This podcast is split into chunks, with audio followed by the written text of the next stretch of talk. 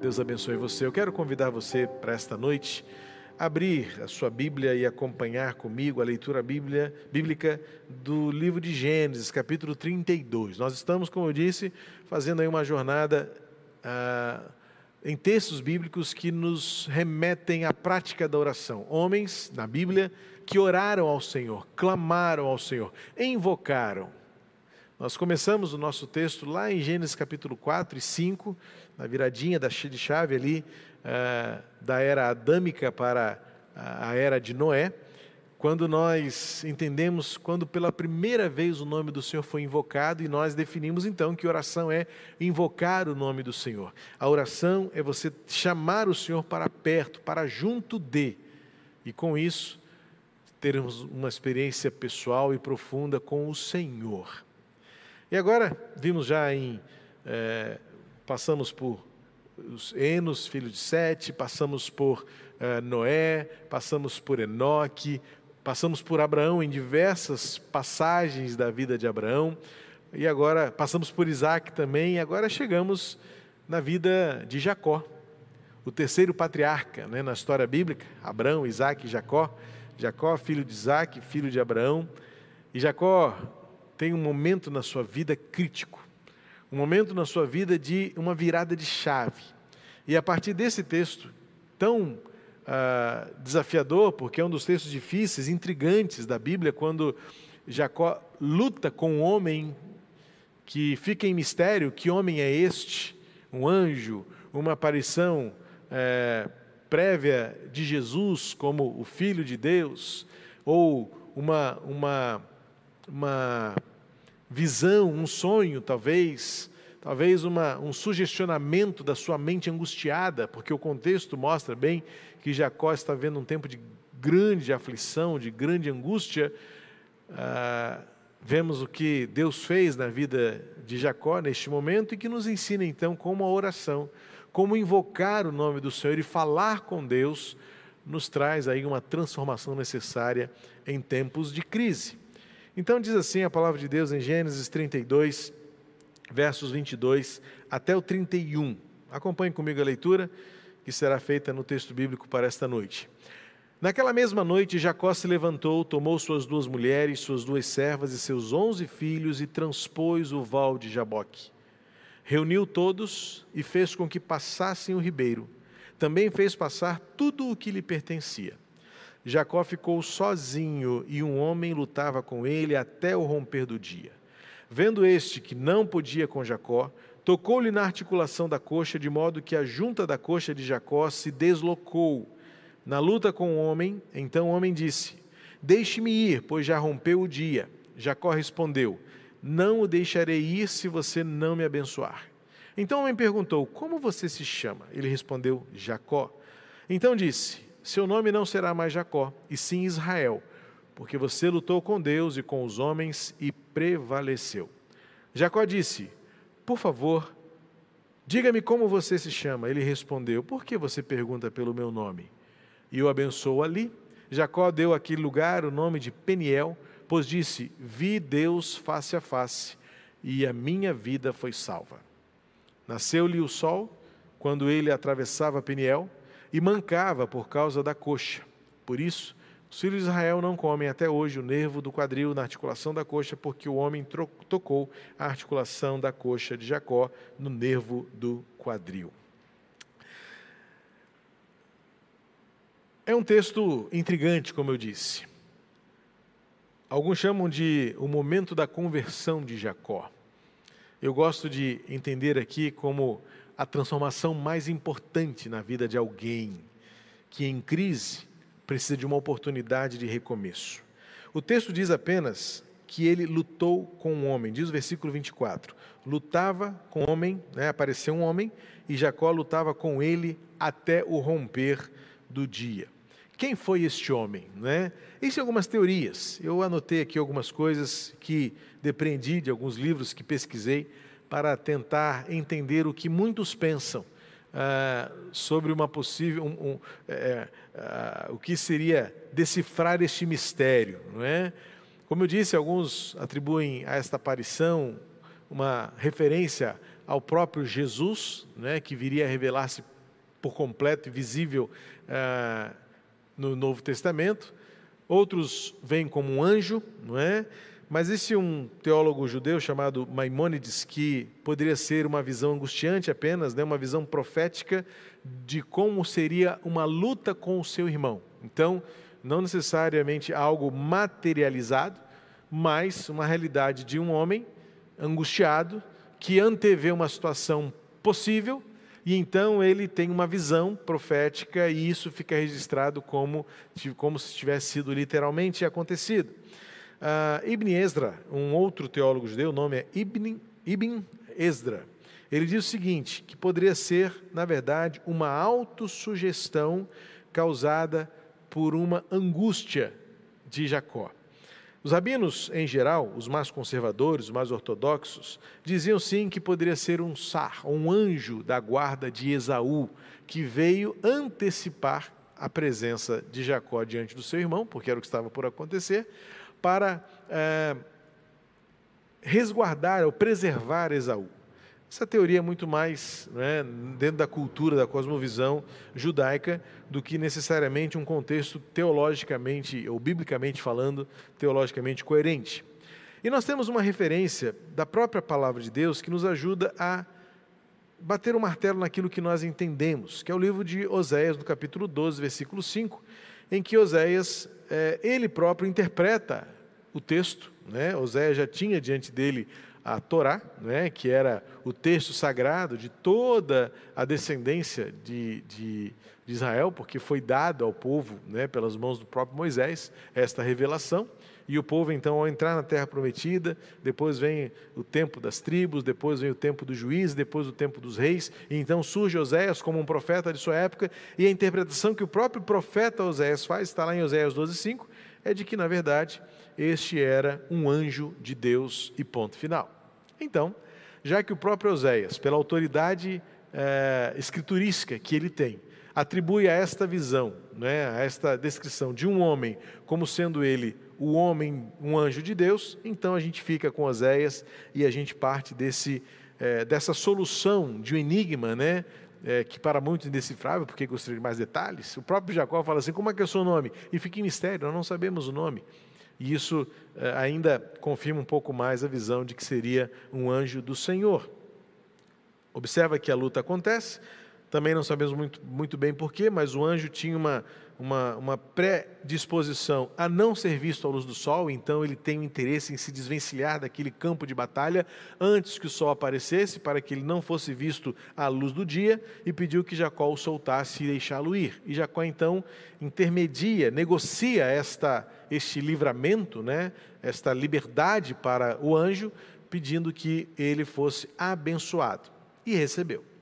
Então, a partir deste, deste diálogo de Jacó com o provável anjo do Senhor, depreendemos algumas lições importantes deste relacionamento em que nós, no momento de crise, dizemos ao Senhor o que precisamos, a bênção que carecemos e preparemos-nos então para a resposta que Deus tem para nos dar.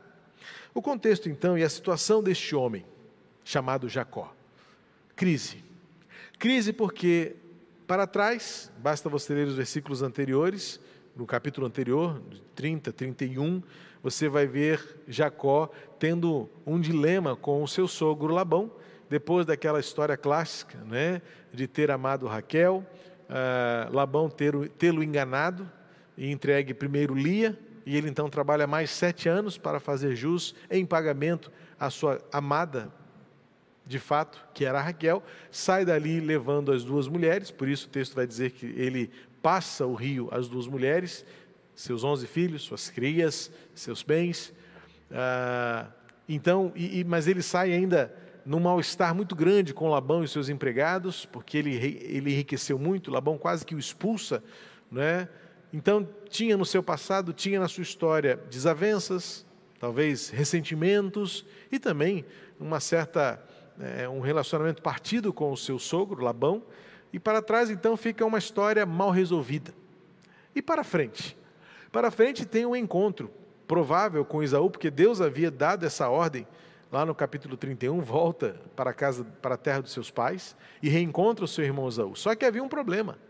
Lá no capítulo 28, vemos que Jacó enganou o seu pai Isaac, eh, tirando a primogenitura de Esaú, causando um grande problema em família. E Jacó saiu da sua terra fugido, sob ameaça de ter que pagar um preço com a própria vida a traição que fez a seu irmão Esaú, em, conluio, né, combinado com a sua mãe, Rebeca. Então ele saiu dali fugido para não morrer, tem aquela visão da escada no lugar onde ele batiza como Betel, porque aqui é a casa de Deus, aqui ouvi o Senhor. E agora ele tem uma, uma ordem de Deus: volta para a terra dos seus pais e reencontra o seu irmão. Mas espera aí, meu irmão vai querer vingar-se de mim. Então ele tinha no passado histórias pendentes com seu sogro, no futuro, uma provável vingança do seu irmão, uma, uma situação não resolvida de tantos anos passados. E agora ele se encontra no chamado famoso Val de Jaboque, um lugar de passagem, onde diz o versículo 24, 24 que ele se viu sozinho. Muitas vezes nós nos encontramos também assim no meio da crise, como Jacó, aflito. Aflito porque, se olhar para trás, tem pendências, tem talvez ressentimentos, tem questões não bem resolvidas, e que voltar atrás, ou voltar para de onde veio, significa algo muito improvável e de grande risco. Mas seguir em frente também era reencontrar algo antigo, uma culpa ainda mais passada em relação ao seu uh, irmão Esaú. E ele mesmo teme e treme: o que será que vai acontecer quando eu encontrar o meu irmão, com quem eu tenho uma dívida enorme por tê-lo traído e ter roubado dele a bênção da primogenitura. E então o texto do, 20, do versículo 24 retrata o que muitas vezes eu e você, ou o modo como eu e você nos encontramos muitas vezes, sozinhos. Algumas vezes literalmente sozinhos e outras vezes metaforicamente, no sentido de que podemos estar no meio de uma multidão, mas só você sabe o sentimento, a angústia, a dor que paira no seu coração e que define as suas emoções e as suas atitudes. A solidão gera um senso de uh, isolamento, de abandono, medo, insegurança. Parece-me que Jacó tomou essa decisão de forma intencional para pensar e refletir sobre o que estava por vir. Uh, de alguma maneira, ele estava tentando refletir sobre o que estava por acontecer. Lá no versículo 20, no texto anterior, ainda no capítulo 32, uh, e do versículo 22, ele diz, ele, 22 diz: Ele ficou aquela noite no acampamento. Ele precisava de um tempo para pensar. Ele precisava de um tempo para refletir sobre as suas crises, sobre os seus medos. E nesse contexto aqui encontramos um homem mergulhado profundamente no meio da sua crise existencial. Voltar era improvável. Porém, seguir em frente também era reencontrar um passado que ele gostaria de poder esquecer e nunca mais revisitar. Então o texto diz, e surge nesse contexto, um homem que começa a lutar com ele e o, o atinge na coxa, e depois entendemos por quê. Vamos chegar nesse ponto para entender um pouco mais dessa aplicação. Mas para mim, contundente é o versículo 26, quando então o homem pede a, a Jacó, assim, me livra, me deixa embora, porque eu não posso ficar mais aqui. Mas Jacó, percebendo que não era um homem comum, então um detalhezinho que o texto nos dá é que Jacó tinha percepção de que não era um homem comum, pede a este homem que não fosse embora sem que antes o abençoasse. O texto, como disse, ele é, ele é insuficiente de detalhes para nós sabermos se o diálogo foi um pouco maior, é, o que, que Jacó viu de fato que pudesse pedir a este homem bênção, ou que tipo de bênção poderia ser, ser pedida. E o que nos dá então a chance de especular algumas coisas muito óbvias para mim, ah, dentro de um contexto que podemos observar e que não estaria ferindo hipótese alguma a, a realidade desse texto apresentado aqui. Que se trata do fato de que Jacó tinha diante dele um cenário ameaçador. Qual seria então a melhor bênção que Jacó poderia receber num contexto como esse?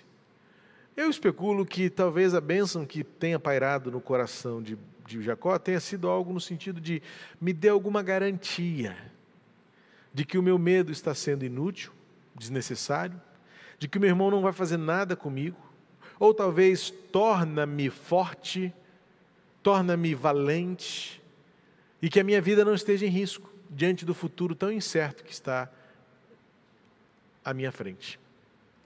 Eu posso então afirmar com clareza que a bênção que Jacó pede, num primeiro momento, não tem nada a ver com ele mesmo, mas tem a ver com, tem a ver com ele mesmo no sentido de que ele estava interessado no bem-estar dele. Mas qual é o raciocínio aqui?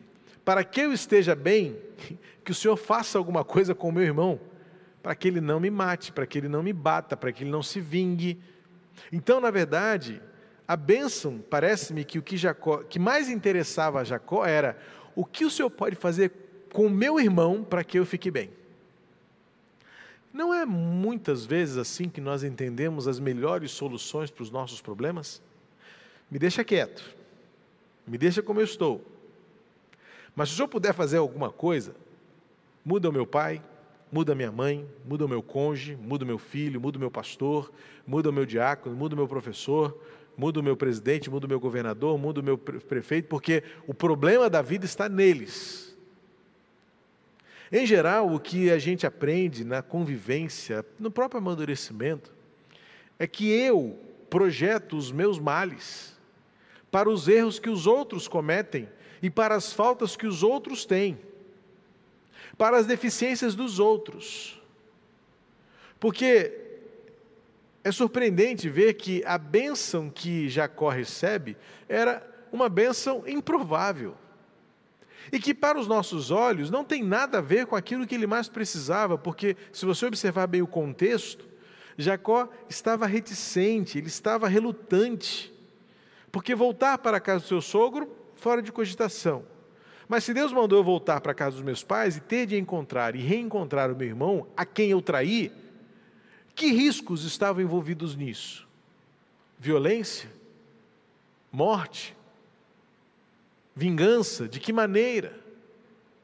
Então, certamente, neste momento de crise, se eu estivesse no lugar de Jacó, e é onde entra a, a, a nossa mais, mais clara verdade, é que quando nós estamos na crise, a última coisa que nós eventualmente pensamos é no que eu preciso mudar. A gente olha para o outro e diz: será tudo melhor se o outro for diferente. Ou se ao invés de Fulano for Beltrano. Então, que tipo de garantia Jacó poderia pensar? Talvez ele pudesse dizer: torna-me mais forte, porque se o meu irmão vier contra mim, eu preciso resistir a ele e se houver um, uma luta corpórea ou corporal, eu preciso prevalecer. Mas talvez o anjo pudesse dizer assim: Mas cara, nem comigo você conseguiu lutar aqui, e agora eu te deixei mancando, como é que você vai querer lutar? Você queria força? Eu vou te dar um defeito.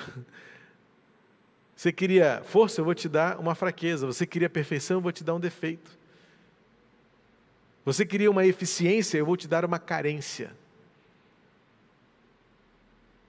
Talvez Jacó pudesse pensar, então faz o seguinte, já que não vai mudar a mim, que não vai me tornar mais forte, então muda o meu irmão, me dá uma garantia de que ele não vai fazer nada comigo.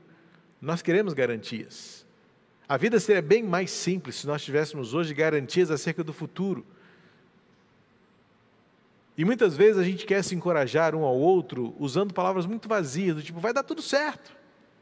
Quem nos deu autoridade para dizer às pessoas que vai dar tudo certo? Se nem nós temos o controle de nada a nosso respeito, quanto mais a respeito dos outros. Eu, particularmente, quando alguém muitas vezes apresenta as suas necessidades num conjunto de. num grupo, num contexto, às vezes até do grupo de WhatsApp. Aí alguém fala assim: Olha, peço oração por mim que amanhã eu vou fazer uma cirurgia. Aí alguém fala assim: Fique tranquilo que vai dar tudo certo. Quem outorgou a você autoridade para dizer para outra pessoa que vai dar tudo certo? Porque como é que você vai explicar para ela se depois não der tudo certo, se a cirurgia não foi bem sucedida? Ou até mesmo se houver uma fatalidade, a pessoa nem voltar para te contar como foi. Então, muito cuidado com esses jargões vazios de um otimismo barato, que em nada tem a ver com a autoridade que vem de Deus sobre a nossa vida e com o poder que é dele de fazer acontecer. Então veja que, e aí que está o ponto, a virada na vida de Israel, de Jacó, já deu spoiler, né? na, na vida de Jacó, cujo nome significa o perseguidor, o que está à espreita, literalmente aquele que fica escondido para derrubar o outro. Era o significado do nome de Jacó. Lembra da história dele, quando ele nasceu segurando o calcanhar do irmão? Gêmeos. E o texto narra que ele ficou ali agarradinho, tipo, puxando o irmão, deixa eu sair na sua frente, volta aqui. Usurpador, literalmente. Mas para você entender melhor, significa aquele que fica escondido para derrubar o outro. E aí o que a gente aprende aqui é que no meio desta crise, o que melhor Jacó precisava aprender é que a bênção não estava numa garantia de um futuro melhor, de que iria dar tudo certo no encontro com seu irmão. A bênção que Deus tinha para dar para Jacó era mudar a própria vida dele. Porque e por que, que o, o anjo, né, este homem, pergunta para ele como é que você se chama? É porque este era o ponto. Porque o anjo precisava mostrar a Jacó, ele precisava deste autoconhecimento. Sabe quem você é? Você é Jacó. Você é o cara que no seu passado sempre tentou tirar proveito. Levou uma pernada do seu sogro para ver se aprendia que nem tudo e nem em todas as situações você vai tirar vantagem. Você vai se dar bem.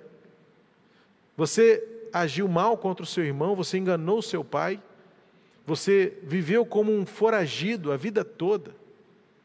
Então, quando este homem pergunta para Jacó qual é o seu nome, ele está fazendo, de fato, agora virando a vida de Jacó do avesso e botando para fora as suas entranhas, dizendo assim: Olha, você está aqui hoje, porque você é essa pessoa que chegou aqui. Então, o que você está vivendo hoje de medo, de insegurança, de incerteza, não tem nada a ver com seu irmão tem a ver com quem você é e no que você se tornou até hoje. Então você quer a bênção do Senhor? A partir de hoje você não pode mais ser Jacó, aquele que tira proveito dos outros. A partir de hoje você é Israel, porque você lutou com Deus e prevaleceu. Prevalecer não é vencer, é resistir, é não morrer, é ser resiliente. Porque ninguém luta com Deus e vence. Não é esse o sentido da ideia do vencer ou do prevalecer. No sentido de que eu fui melhor. Tanto não foi que saiu mancando. Eu posso imaginar a cena, se a gente for reproduzir isso numa, numa, numa dramaturgia, Jacó sai mancando e o anjo sai lá de boa.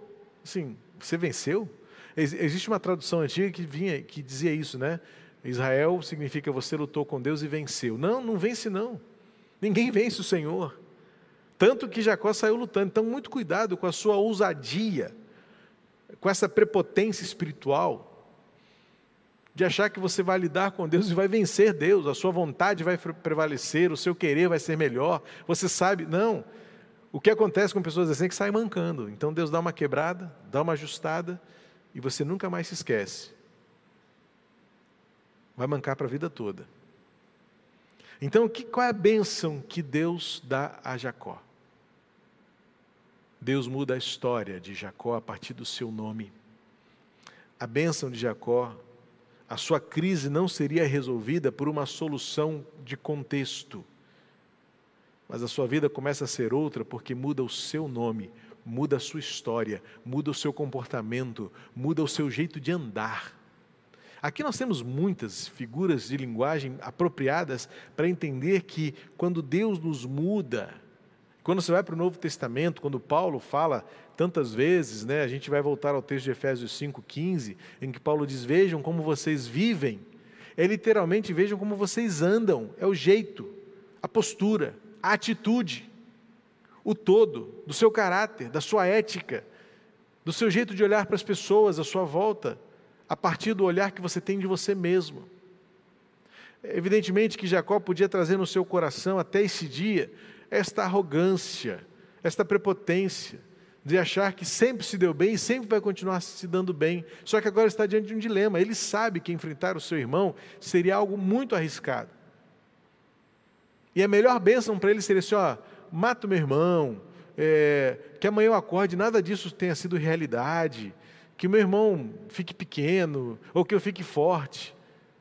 E aí, sabe qual é a força que Deus dá para Jacó? A sua vida precisa ser outra, Jacó. Seu jeito de andar tem que ser outro. E aí a gente vai para o capítulo 33, que é um dos encontros mais lindos. Eu não consigo. É, esse texto aqui, ele só se iguala para mim em termos de emoção e contrição ao reencontro de José e os seus irmãos lá no Egito, no final do capítulo do livro de Gênesis. Mas esse livro aqui, esse texto, quando Jacó se aproxima de Esaú, e Esaú toma a iniciativa de lançar-se nos, nos ombros do seu irmão traidor, e ele diz: olhar para você é como contemplar a face de Deus. É a transformação que Deus faz. Deus reaproxima as pessoas quando muda o coração daquele que está no foco da crise, daquele que está no foco do dilema. E Jacó nunca mais foi o mesmo, porque um dia teve o seu nome mudado, como um sinal de que ele não poderia ser mais aquele aproveitador, mas sim alguém que aprendeu a andar com Deus. Esse texto é muito precioso porque mostra como a oração, no meio da crise, tende a nos mostrar que a mudança não está no contexto. A bênção não está em querer que o outro seja melhor. Mas a bênção, no meio da crise, está quando a oração nos transforma. Quando a oração faz de mim uma pessoa diferente da que era. Que não faço mais o que eu fazia. Que não penso mais como pensava. Que não sou mais quem eu era mas a partir de agora sou diferente, porque eu lidei com Deus. E ele sai satisfeito. Note que a atitude de Jacó não é aquela atitude de alguém assim, mas só isso? Ah, mudar de nome é só começar a me chamar de outro nome. Tem, ainda mais hoje, no contexto que a gente vive, qualquer um pode escolher um novo nome para usar, vai lá no cartório, registra a chamada identidade social, vai lá, registra um novo nome. Não, não é isso que Deus está falando aqui. Porque para Jacó, como eu disse, a bênção aparentemente deveria ser outra. Mas no versículo 30, a gente vê que ele diz: Vi Deus face a face, e isso para mim foi suficiente, porque ele termina: A minha vida foi salva. Em outra versão, foi poupada. É, Jacó tinha consciência, Jacó tinha noção da experiência que viveu, e ele não recebeu o que queria, mas recebeu o que precisava. A oração faz isso com a gente. A nossa vida com Deus faz isso, onde nós, nós aprendemos a nos contentar com aquilo que Deus dá, muito mais do que aquilo que a gente gostaria de receber. E aí o versículo 30 para mim é profundo quando ele diz: Eu vi Deus face a face, e isso foi suficiente. E pior, saí mancando, mas que bom, que é para eu nunca me esquecesse de que essas cicatrizes, essas marcas que eu levo no meu jeito de andar, me remetem a um dia onde eu achava que estava sozinho, mas Deus apareceu e mudou a minha vida. É assim que Ele faz conosco. É isso que Ele faz com você também. A oração, em momentos de crise, é a maneira como Deus vai agir para mudar você para mudar a minha vida, para que a gente nunca mais seja o que éramos, mas sejamos melhores. É o poder que a oração tem de começar a mudar o nosso jeito de ver, o nosso jeito de olhar as circunstâncias, de olhar o outro, por uma mudança de um olhar de nós mesmos. O olhar transformador que o Senhor tem para fazer em nós. Que Deus abençoe a sua vida. E que a oração no tempo de crise possa promover em você esta bênção de uma transformação necessária. Para que, independentemente do que os outros sejam, façam, independentemente do que nos aguarde no futuro, você diga: Eu vi Deus face a face. E isso para mim foi mais do que suficiente a minha vida foi salva, eu estou guardado pelo Senhor. e que o seu jeito de andar, como foi com Jacó, faça com que todos vejam que você saiu de um val de Jaboque e a sua vida foi transformada. Pai querido, completa esta palavra em todos os corações, lapidando, a começar do próprio coração, do meu coração. Pai querido, que em tempos de crise pessoais, que o medo cresce, que a incerteza toma conta, que a solidão muitas vezes assola, que a gente seja surpreendido pela tua presença. E que a tua presença nos mude, nos transforme, e que a oração complete isto, fazendo de nós melhores do que éramos. E que a vida, seguindo em frente, nos dê experiências profundas, como foi o reencontro de Jacó e Esaú. Que possamos ver a face, a tua face, na face uns dos outros. Em nome de Jesus. Amém. Que Deus abençoe a sua vida, Deus abençoe a sua casa, que Deus abençoe os seus e que o restante da semana seja de experiências com o Senhor. Seja quantos vols de Jaboque a gente tem que enfrentar, que o Senhor te surpreenda com a presença dEle e que Ele mude a sua história, mude o seu coração. E se for preciso, mude até o seu nome, para você nunca mais ser quem você tem sido e seja melhor para a glória de Deus. Que o seu andar mostre isso para todas as pessoas. Eu vi Deus face a face e isso mudou a minha história. Deus abençoe você. Se Deus quiser, até domingo às 9 horas, amanhã de manhã cedinho, nosso link liberado para você se inscrever para o último culto de outubro. 9 horas, 11 horas, o da noite ainda, sem o público presente. Mas já, a boa notícia é que já estamos preparando para dia 7, primeiro culto de novembro, termos também o culto da noite presencial. Que Deus abençoe você, guarde a sua casa, sua família e o seu coração, em nome de Jesus. Até a próxima.